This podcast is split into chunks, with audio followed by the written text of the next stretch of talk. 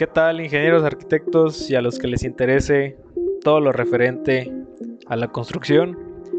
Este es su podcast Momento de Ingenio, en el cual vamos a hablar acerca de la ingeniería civil, enfocándonos principalmente en el área de ingeniería estructural. Espero les agrade. Hola, ¿qué tal? Soy el ingeniero José Rivera Benítez. ¿Qué tal? Soy el ingeniero Ángel González y estamos aquí con el segundo capítulo de nuestro podcast Momento de Ingenio. Momento de Ingenio, como ya lo repetimos en, en el intro. Este, ahora traemos un, un nuevo tema acerca de seguridad estructural y criterios de diseño para platicarlo ahí muy ameno, espero les guste. Este, pero traemos una, unas notas rompehielo, ¿verdad? Icebreakers para los que somos internacionales.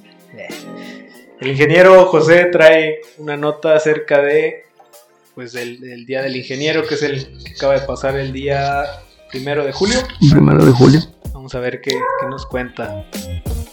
Pues bueno, aquí en México se celebra el, el Día del Ingeniero el primero de julio.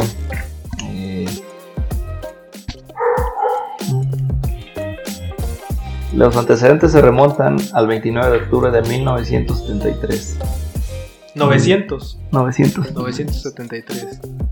En aquel año fue Eugenio Méndez Dopurro, entonces secretario de Comunicaciones y Transportes, quien le propuso al presidente Luis Echeverría que se estableciera una celebración para los ingenieros el día 1 de julio.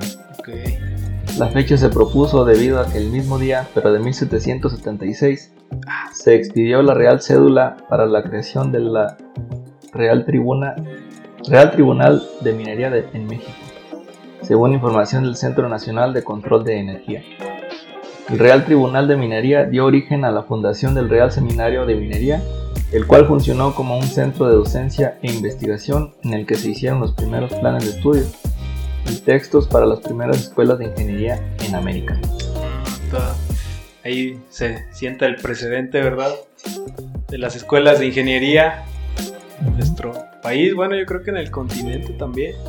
Será en el continente, en la parte de Latinoamérica o norte y centro y Sudamérica, yo creo.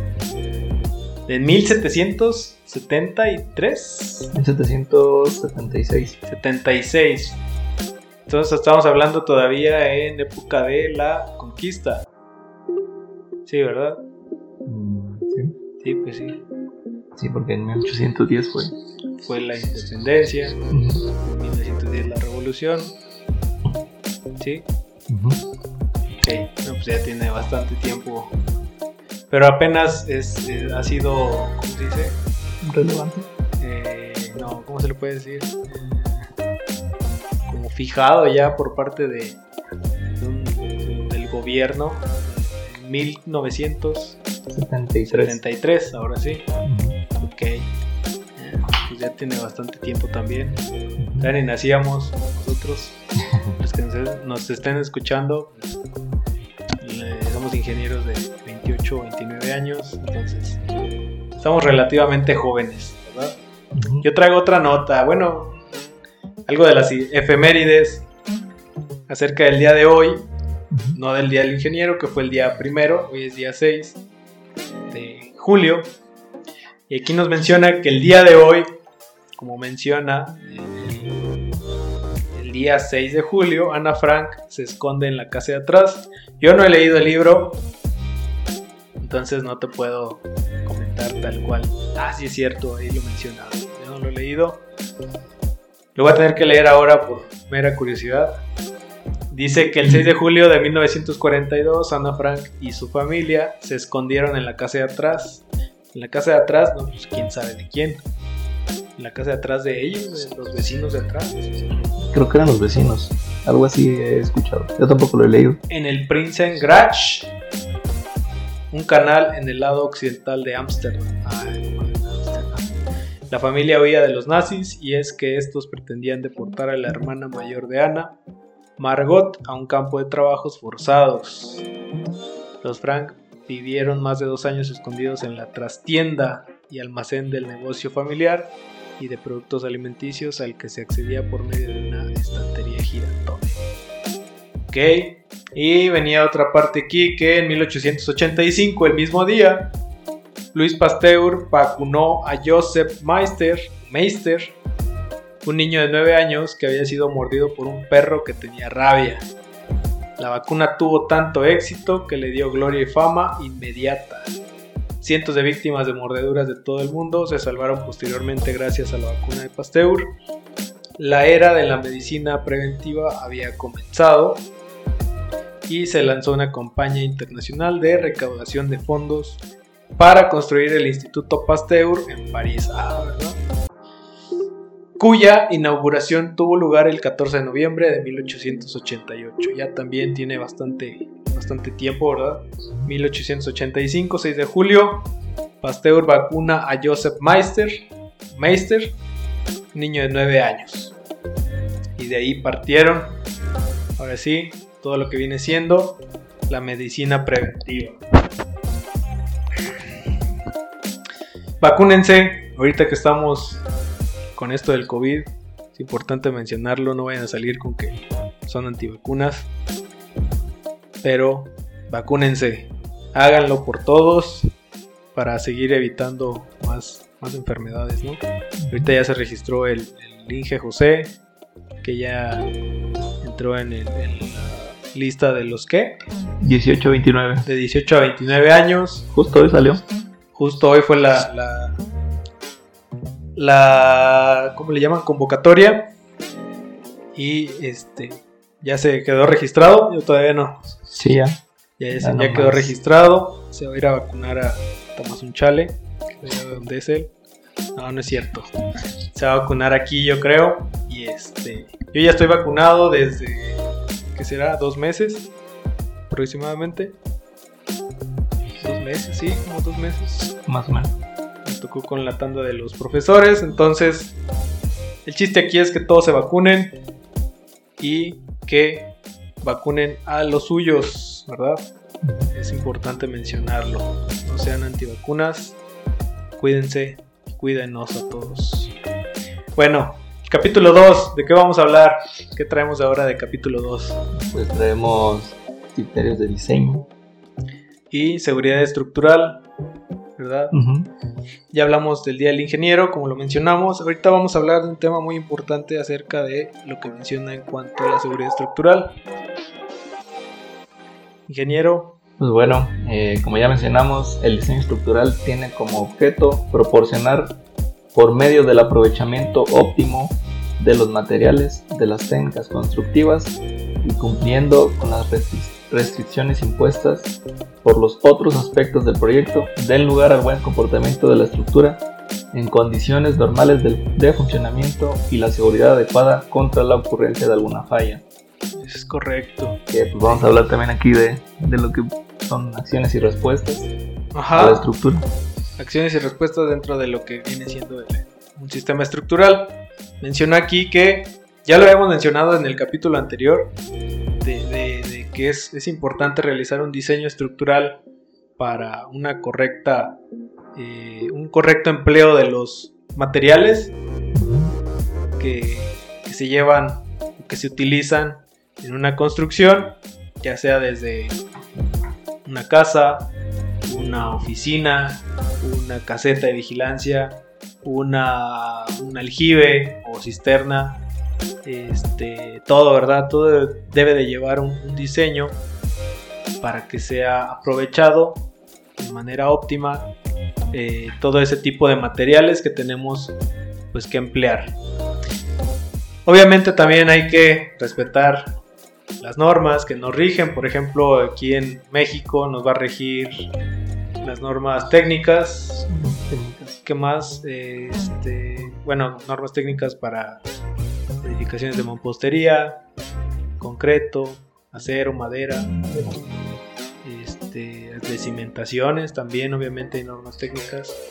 Eh, nos rige, pudiera ser para concreto, el, el ACI, el American Concrete Institute, el código 318, ya dependiendo del año. Y este Y pues obviamente hay que respetar lo que nos, pide el, proyecto, ¿verdad?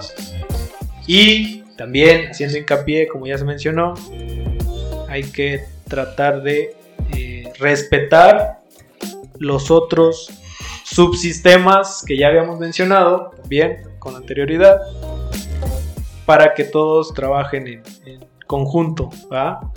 Es, es importante respetar subsistemas que conforman el sistema de una edificación o una construcción para este, pues llevarlo a cabo en buen fin, en forma, en tiempo y obviamente que sea seguro. Vienen ahí los conceptos fundamentales, vamos a hablar de algunos conceptos fundamentales. Adelante, ingeniero. Pues bueno, dentro de lo platicado la semana pasada, explicamos que la estructura puede concebirse como un subsistema dentro del sistema principal constituido por la obra global. El subsistema estructural debe soportar una serie de acciones externas que le ocasionan desplazamientos, deformaciones y ocasionalmente daños. Todos estos constituyen la respuesta a dichas acciones. Ok, ya platicamos, ahorita también lo acabamos de mencionar, el, lo que es este, pues el trabajo en armonía entre los subsistemas que componen el, el sistema de, un, de una edificación o de la obra global, y este, y ahorita se, se mencionan, por ejemplo, que vamos a tener acciones, vamos a tener una respuesta debido a esas acciones y algunos estados límite o los estados límite que tenemos que cuidar en una, una edificación, ¿verdad? Este, hay que cuidar mucho siempre lo que sean o ponerle ma- mayor atención a la, a la respuesta que tiene el sistema estructural o el edificio, como lo quieran llamar, ante las cargas que le estamos nosotros aplicando. Las cargas o acciones, tenemos algunas de ellas que pueden ser permanentes o variables, también accidentales. ¿Qué nos, qué nos platica ahí la, la- la norma, las normas técnicas complementarias? Ahí nos, Pues bueno. hace referencia. Las, las acciones permanentes son eh, las que van a actuar de forma continua con la estructura y cuya intensidad varía poco con el tiempo. Y pues bueno, estas pueden ser la carga muerta, principalmente de, la estructura, Ujú. eh, empuje estático de suelos y de líquidos, y las deformaciones y desplazamientos impuestos a la estructura. Ok. Y pues bueno, en el número 2 están las cargas variables, que son las que eh, actúan con una intensidad que varía significativamente con el tiempo. Ok, sí. En este caso son pues la carga viva, Debido a la ocupación, ¿verdad? eh, efectos de temperatura, deformaciones impuestas y hundimientos diferenciales. Ok, hablando parte del, del suelo, un hundimiento diferencial presente en la cimentación. Ajá. Y por último, pues las cargas ac- accidentales, eh, no- que no se deben al funcionamiento normal de la edificación y que pueden alcanzar intensidades significativas solo durante lapsos breves. En este caso, pues serían los sismos, efectos de viento, cargas de granizo, efectos de explosiones, incendios y otros fenómenos pueden presentarse en casos extraordinarios. Ah, Ok, ok, ok. Por ejemplo, el, el- el caso de que fuimos a, fuimos a revisar una edificación, bueno, era una era un, un local el cual presentaba una losa eh, con una, una flecha al centro, era una losa de azotea, eran dos niveles, este, y esa, esa losa presentaba una, lo- una flecha perdón, al centro de 6 centímetros, no Ujú. recuerdo, eh, y decían que era debido a la, a la lluvia que se acumula en ese... Primero dijeron que era, era un efecto debido al, al, al mal simbrado, ¿verdad? fue lo que mencionaron ahí. Eh, otra cosa fue este, que después pues, quitaron, yo creo que desimbraron a destiempo o un tiempo que no era el adecuado y, pues se le pudo haber colgado un poquito más ahí la, la losa o se flechó de alguna manera, como lo lleguen a entender. Este, pero tú crees que ahí se, se tendría que considerar, por ejemplo, ahí se podría considerar una una carga accidental debido a eso. O, o si te das cuenta, también tenían en la azotea material, o la dejaron ahí abandonado. La losa ya creo que tiene como 20 años abandonado. Este, ¿Tú crees que, que, que se considere ahí una carga pues mayor o distinta o para que se pudieran cuidar esos pues esos efectos que pudiera llevarse a cabo debido a la construcción. ¿Tú crees que debería ser algo especial? Pues no, a lo mejor fue un mal trabajo, un mal ejecutado el trabajo. La ejecución. Al- y como dicen por ahí, eh, a lo mejor fue el mal desimbrado, pero pues, puede haber muchas variables, ¿verdad? Hay muchas variables ahí participando dentro de esa.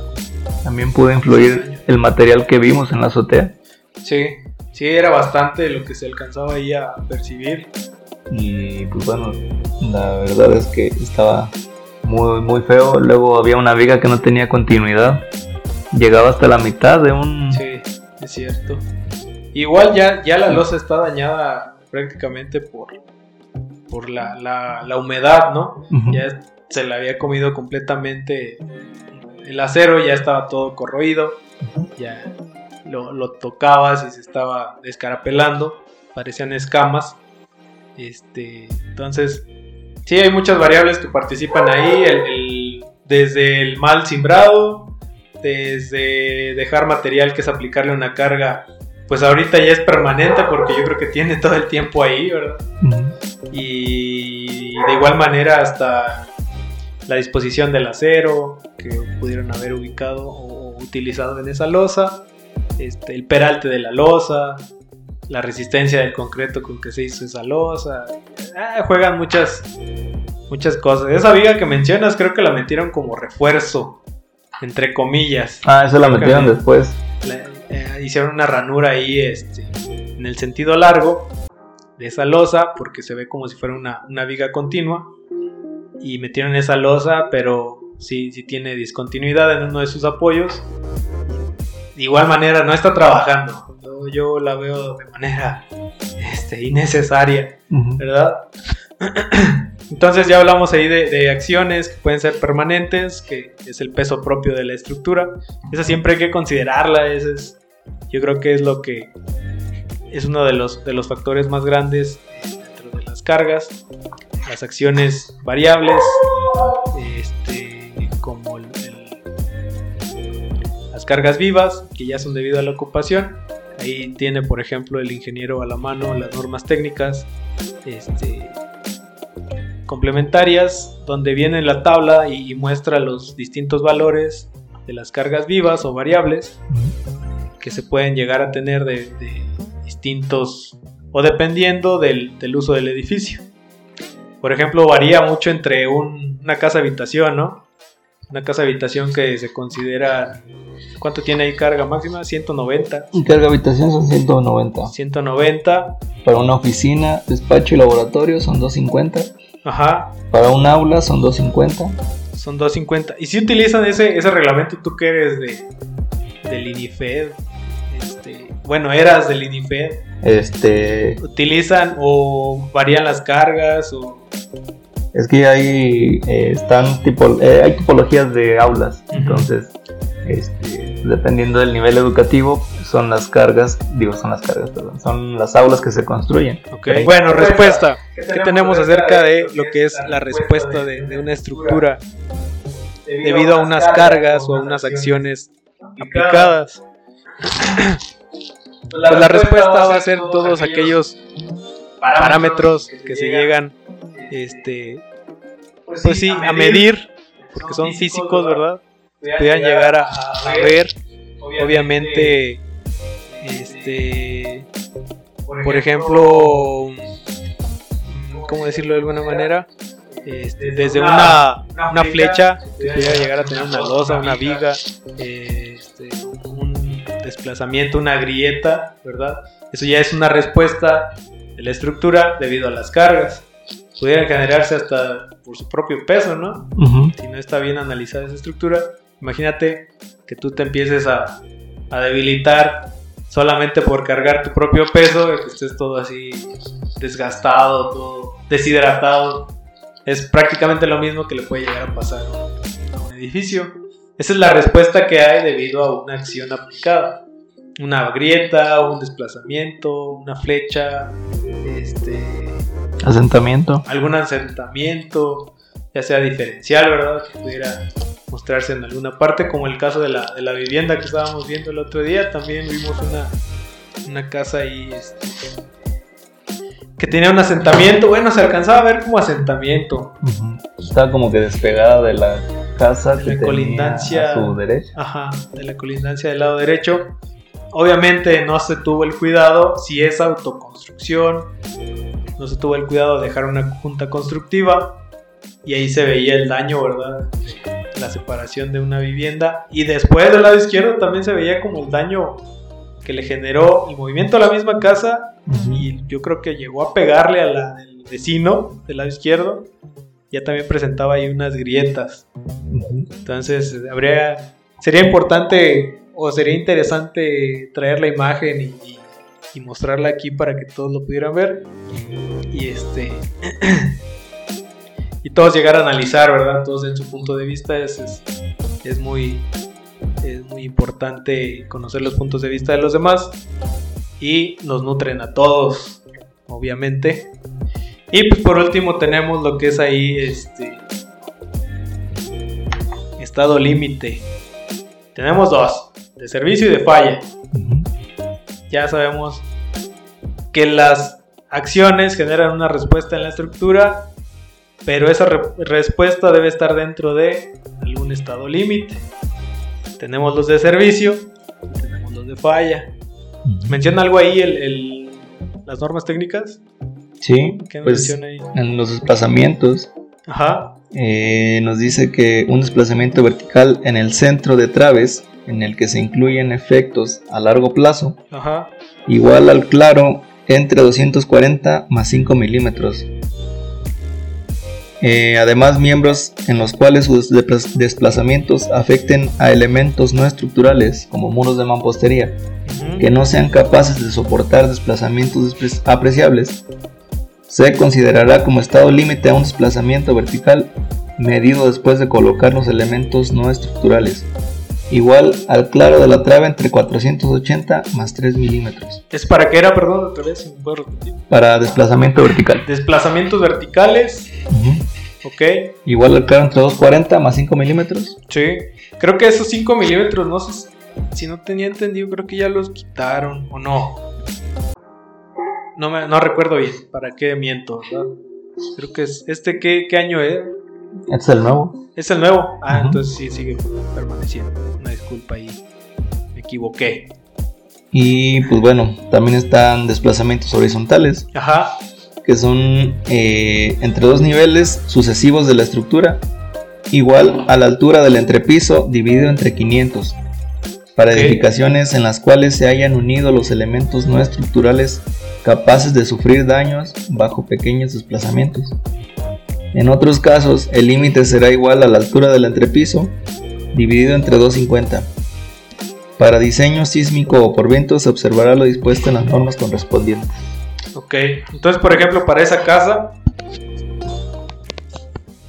¿cuál sería el desplazamiento permitido? Si tenemos dos niveles, decía ahí para dos niveles, ¿no? La altura de entrepiso, ¿qué quieres que sea? 250. Más o menos. ¿Entre cuánto? 500. La altura del entrepiso. Ajá. Dividido entre 250. Entre 250, o sea, un centímetro. Uno. Un centímetro de desplazamiento para el nivel de abajo y obviamente para el de arriba. Si sumamos todo ese desplazamiento completo, podría ser dos en la parte más arriba, ¿verdad? En la parte más alta. Este y no, ni siquiera se ve una, separación mínima entre esos dos, entre las colindancias que tenía la casa. O sea, ahorita ya se ve por el movimiento que tuvo. Pero ya se ve hasta como de 5 centímetros, ¿verdad? Pero no, no, no se dejó en, en su momento este, esa separación que debía, debía haberse dejado tomando en cuenta o siguiendo un reglamento. Es, es- es importante.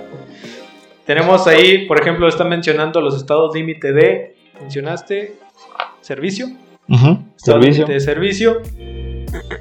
De las normas técnicas complementarias, es todo lo que menciona ahí. También trae vibraciones.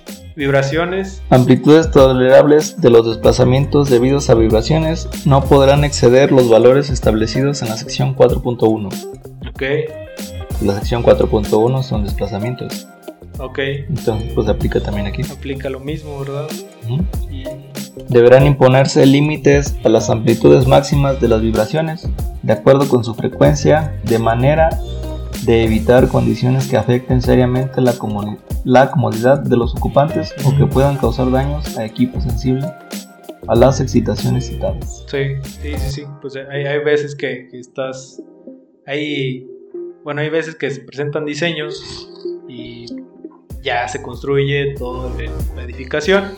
Por ejemplo, había unas oficinas en zona industrial que, que no sé si no se contempló bien el diseño, pero se sentía mucho la vibración en el acceso de, de- de camiones. Estaban cerca de los andenes ahí. Entonces entraba el camión, se estaba estacionando y se sentía mucho la vibración del entrepiso de esas, de esas oficinas. Estaba muy raro, ¿verdad?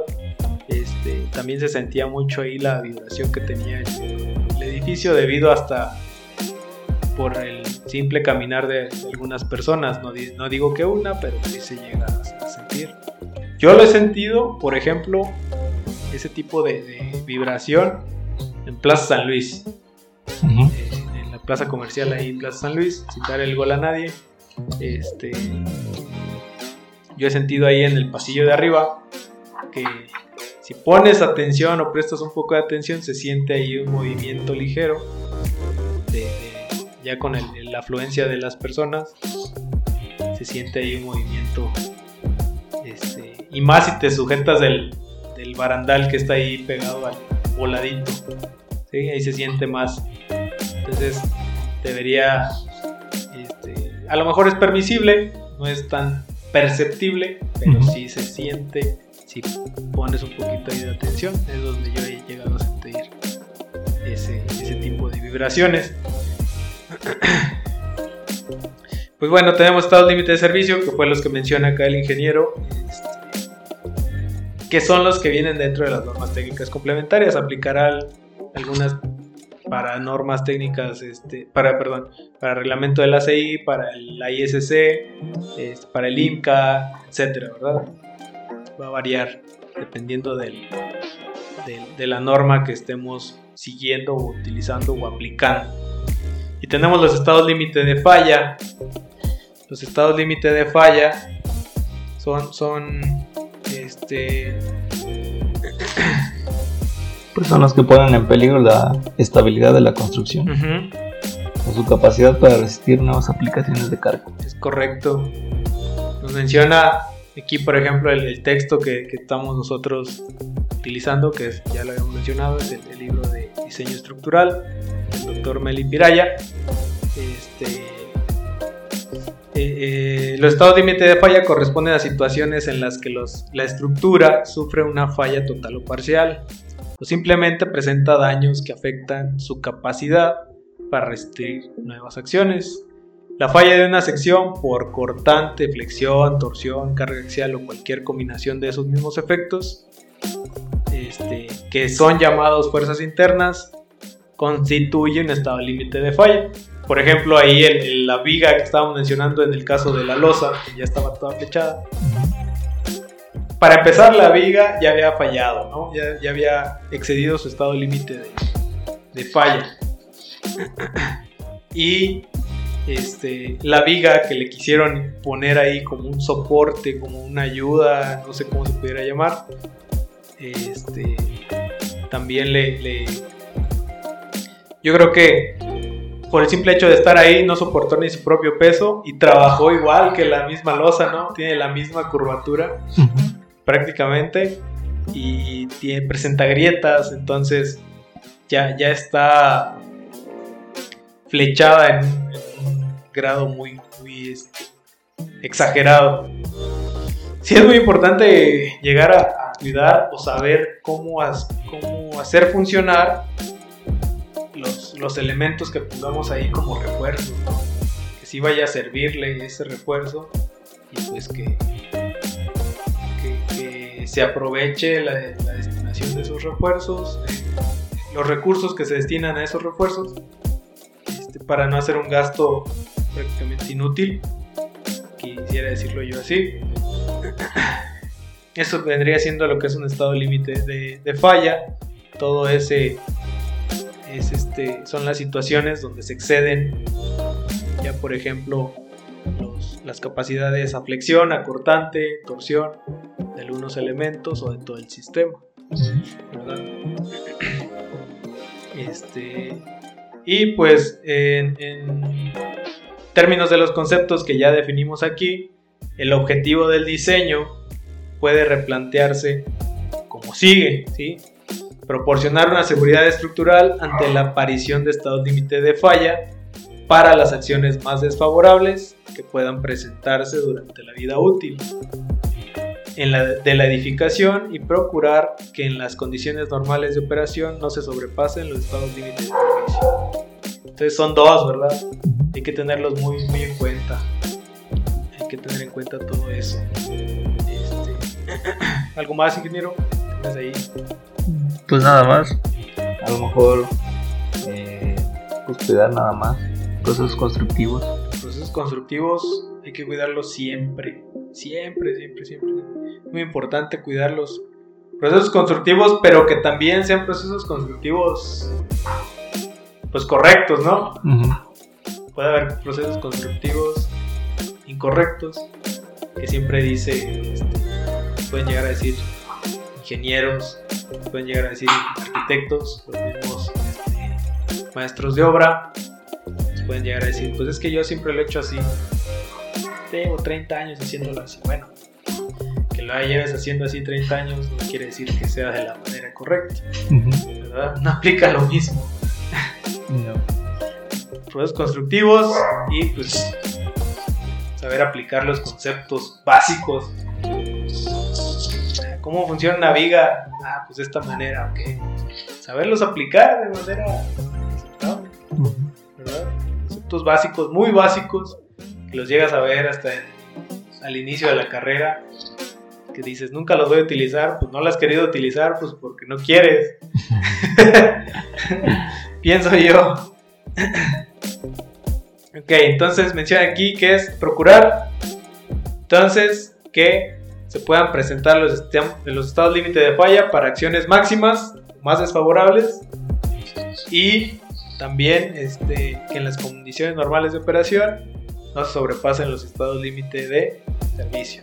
Que no se sintamos ahí que la casa está completamente vibrando cuando uno camina en el entrepiso, ¿verdad? Es, muy importante ver, ver, revisar este tipo de acciones, este tipo de estados límite. Eh, pues bueno, ahora vamos con optimización estructural. ¿Cuál es la seguridad adecuada? Cualquiera que sea el factor de seguridad que se adopte, siempre existirá una probabilidad de falla finita para la estructura. Y si reconocemos que un incremento en el factor de seguridad lleva siempre aparejado un aumento en el costo de la estructura, se deduce que se trata de un problema de optimización estructural.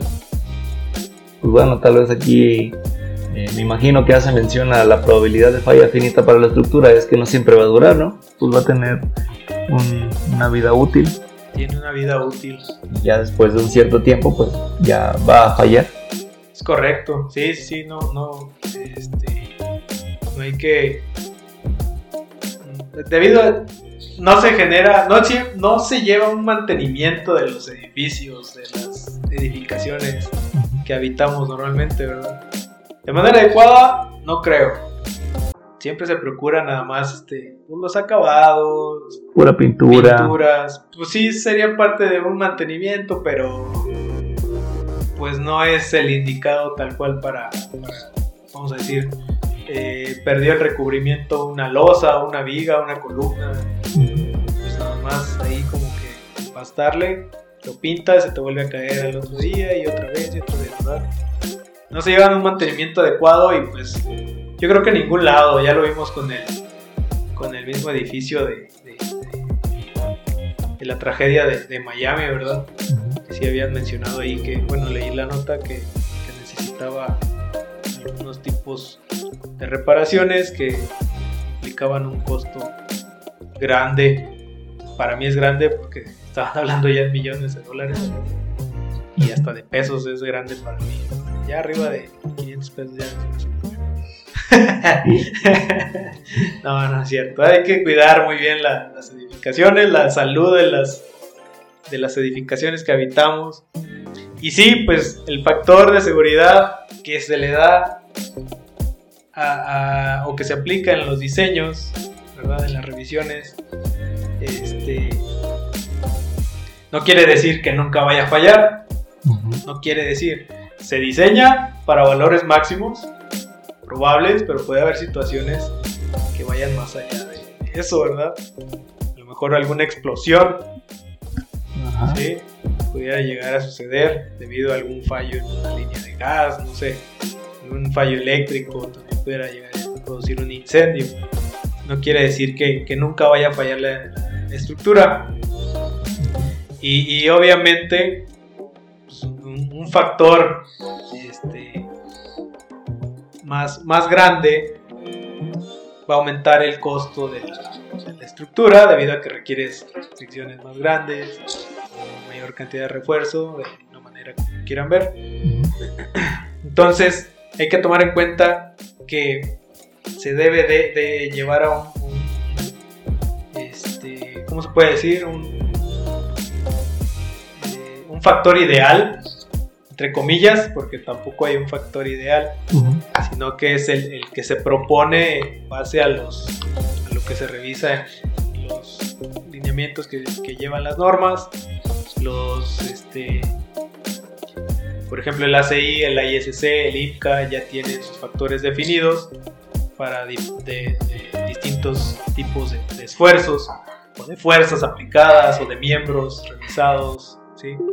Entonces, hay que tener en cuenta que es un valor, bueno, para mi ver es un valor óptimo para este, ese valor óptimo me refiero al, factor de seguridad. Yo pienso que es un, valor muy óptimo para lo que proponen esas normas porque pues llevan atrás un montón de pues de ensayos, revisiones, no son nada más así arrojados al, ahí se va, creo yo, y creo bien, pienso bien, ¿no?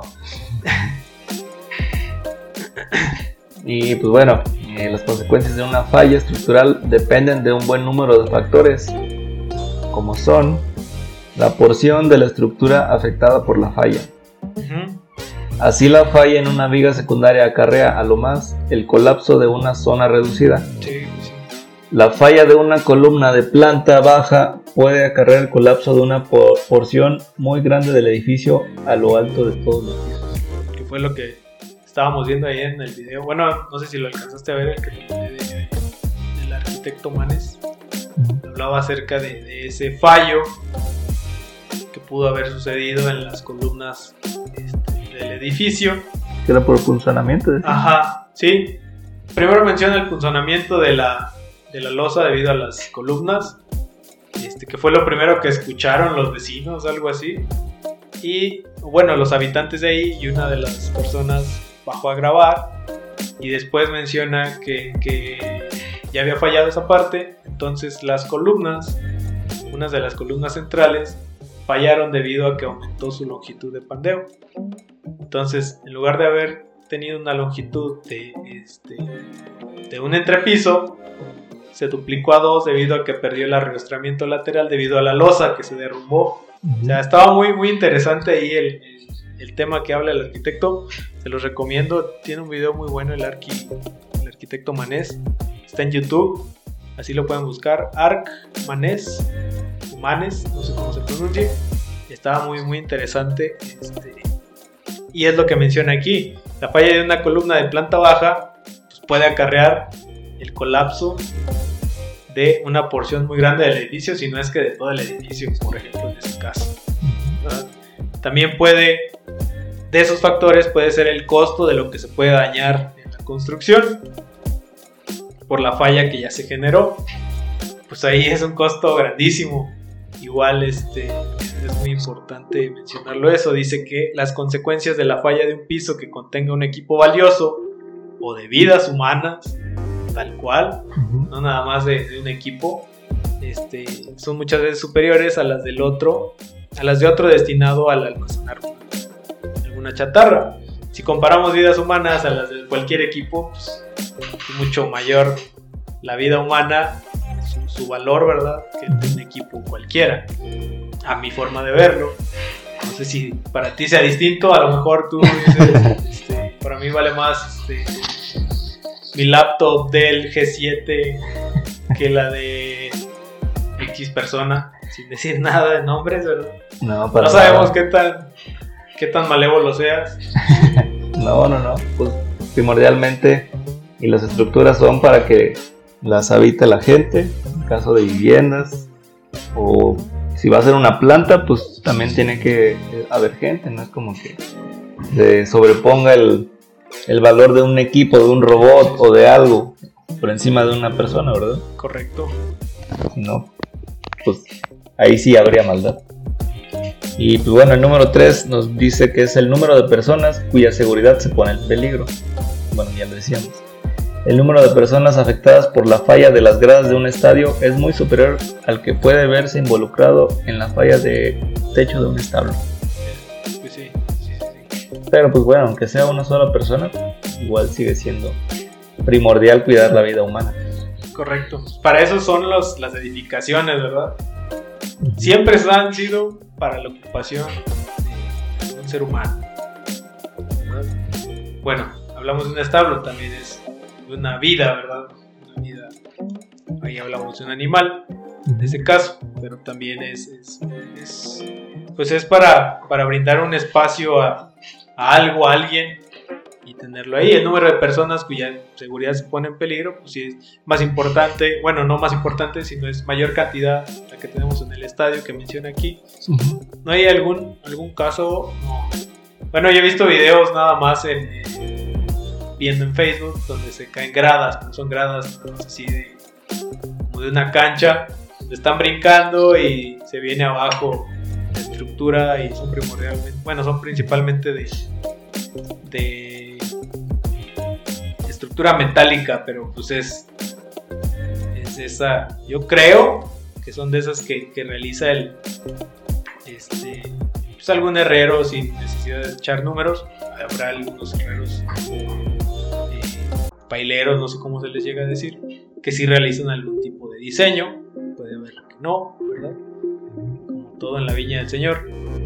Este, pero sí he visto ese tipo de casos. También hay uno muy, muy, muy, ay, bueno, lo he visto demasiado, que es cuando están brincando en un estadio, como toda la, barra de un equipo y se ve que está brincando al mismo tiempo y se empieza a mover toda la estructura. Ahí no hay falla, creo yo.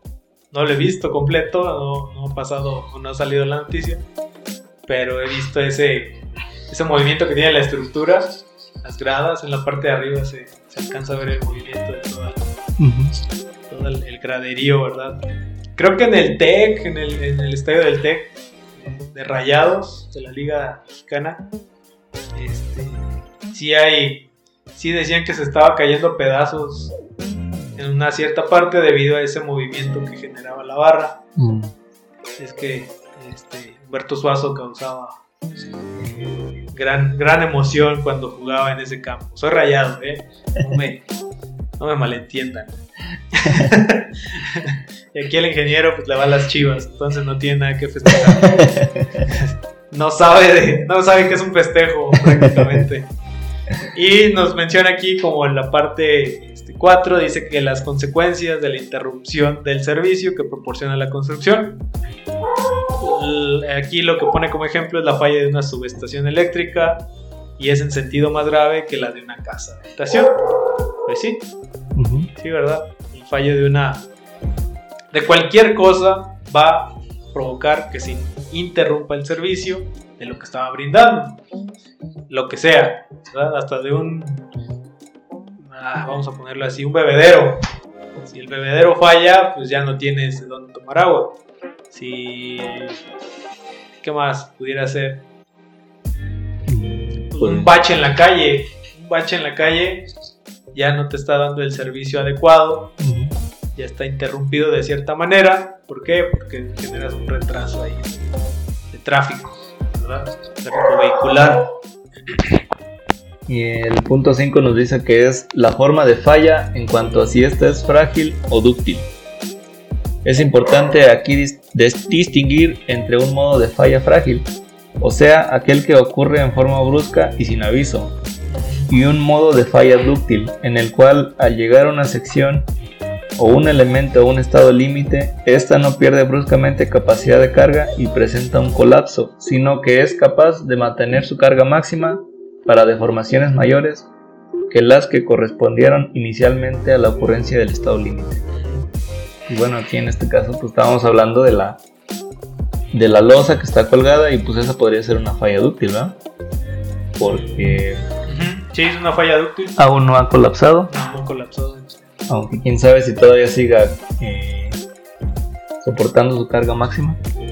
Su capacidad. Pues no, yo creo que soportó su carga máxima y cayó, ¿verdad? Yo creo. Pero hay que revisarla completa. No alcanzamos a revisarlo bien de buena manera.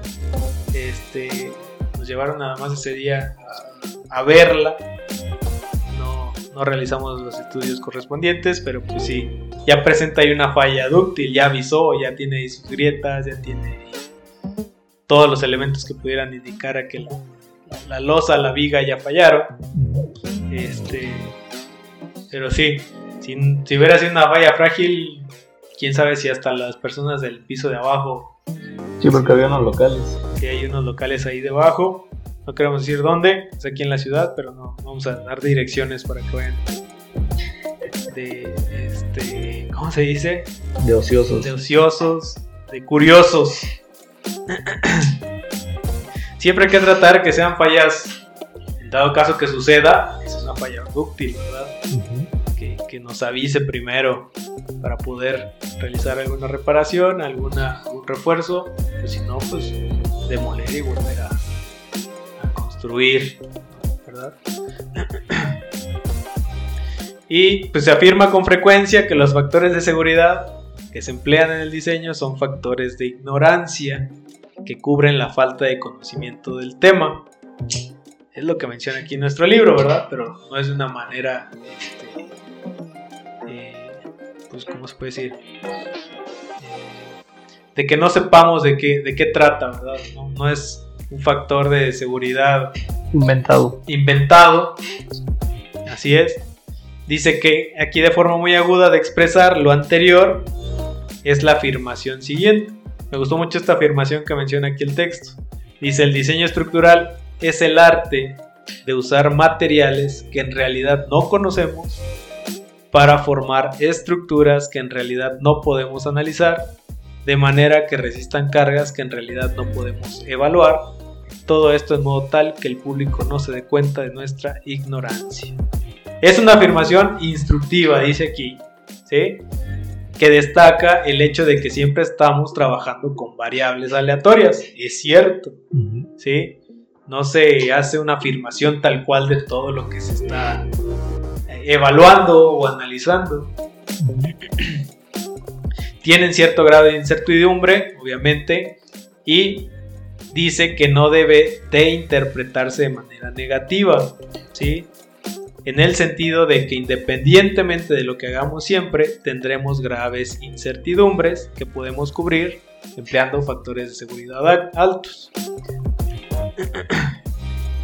El proyectista tiene la obligación moral de minimizar la incertidumbre en los diversos aspectos del diseño, con todos los medios a su alcance dentro de las limitaciones de tiempo y recursos que pueden destinarse al proyecto. Debe conseguir toda la información posible acerca de las condiciones locales, que estas son pues ambientales, del suelo, entre otros, y de los aspectos relativos al funcionamiento de la obra, así como las, las correspondientes a los materiales y procedimientos constructivos que pueden emplearse. Correcto, sí, sí. No podemos trabajar sin un proyecto definido. Nunca, ya, lo, ¿verdad? ya lo decíamos. Ya lo hemos mencionado. Sí, sí, es, es imposible estar trabajando con un proyecto definido. No vamos a trabajar sobre nada, con cero información. Eh, se necesita desde un análisis de suelo, el mismo proyecto definido, ya sea arquitectónicamente, este, eh, la lotificación del predio, es una casa, un edificio, una nave industrial, un tanque elevado, dónde lo vas a ubicar, ¿verdad? Se necesita conocer todo ese tipo de información. Este, pues para, para cerrar más esas variables, ¿sí? Para hacerlas menos, no, no en cantidad, sino ajustar todo, ¿verdad? A un grado de incertidumbre menor y poder realizar un diseño más adecuado. Es lo que yo, yo pensaría. Y los factores de seguridad tampoco van a proteger contra errores de construcción, ¿verdad? Nunca, nunca, nunca, nunca. Siempre dicen es que está sobrado cuando ya se les pasó, que no armaron bien, la sección no era, el concreto no era la resistencia, el acero está mal soldado, eh, está mal cortado, no era el acero de grado estructural, no sé, ¿verdad? Ya eso ya es un, es un error de construcción. Nunca va a suplir el, factor de seguridad este, esos errores de construcción. Como dice aquí, contra el empleo de materiales de calidad diferente, procedimientos constructivos que den lugar al- a que la estructura esté en condiciones distintas a la que uno analizó, pues, en, este, ¿cómo se le llama? En escritorio, en, en la oficina. ¿verdad? Hay que saber aplicar lo que uno entrega en campo. Hay que tener ingenieros responsables también, arquitectos responsables. Y pues bueno, eso ya lo mencionábamos también en el capítulo pasado, donde había que transmitir lo que se había hecho a personas pues capaces, ¿no? Capaces. Es, Y- es muy, muy claro eso. Y también pues darnos una vuelta, hacer la supervisión. ¿Realmente estás haciendo lo que yo te di? ¿No lo estás haciendo?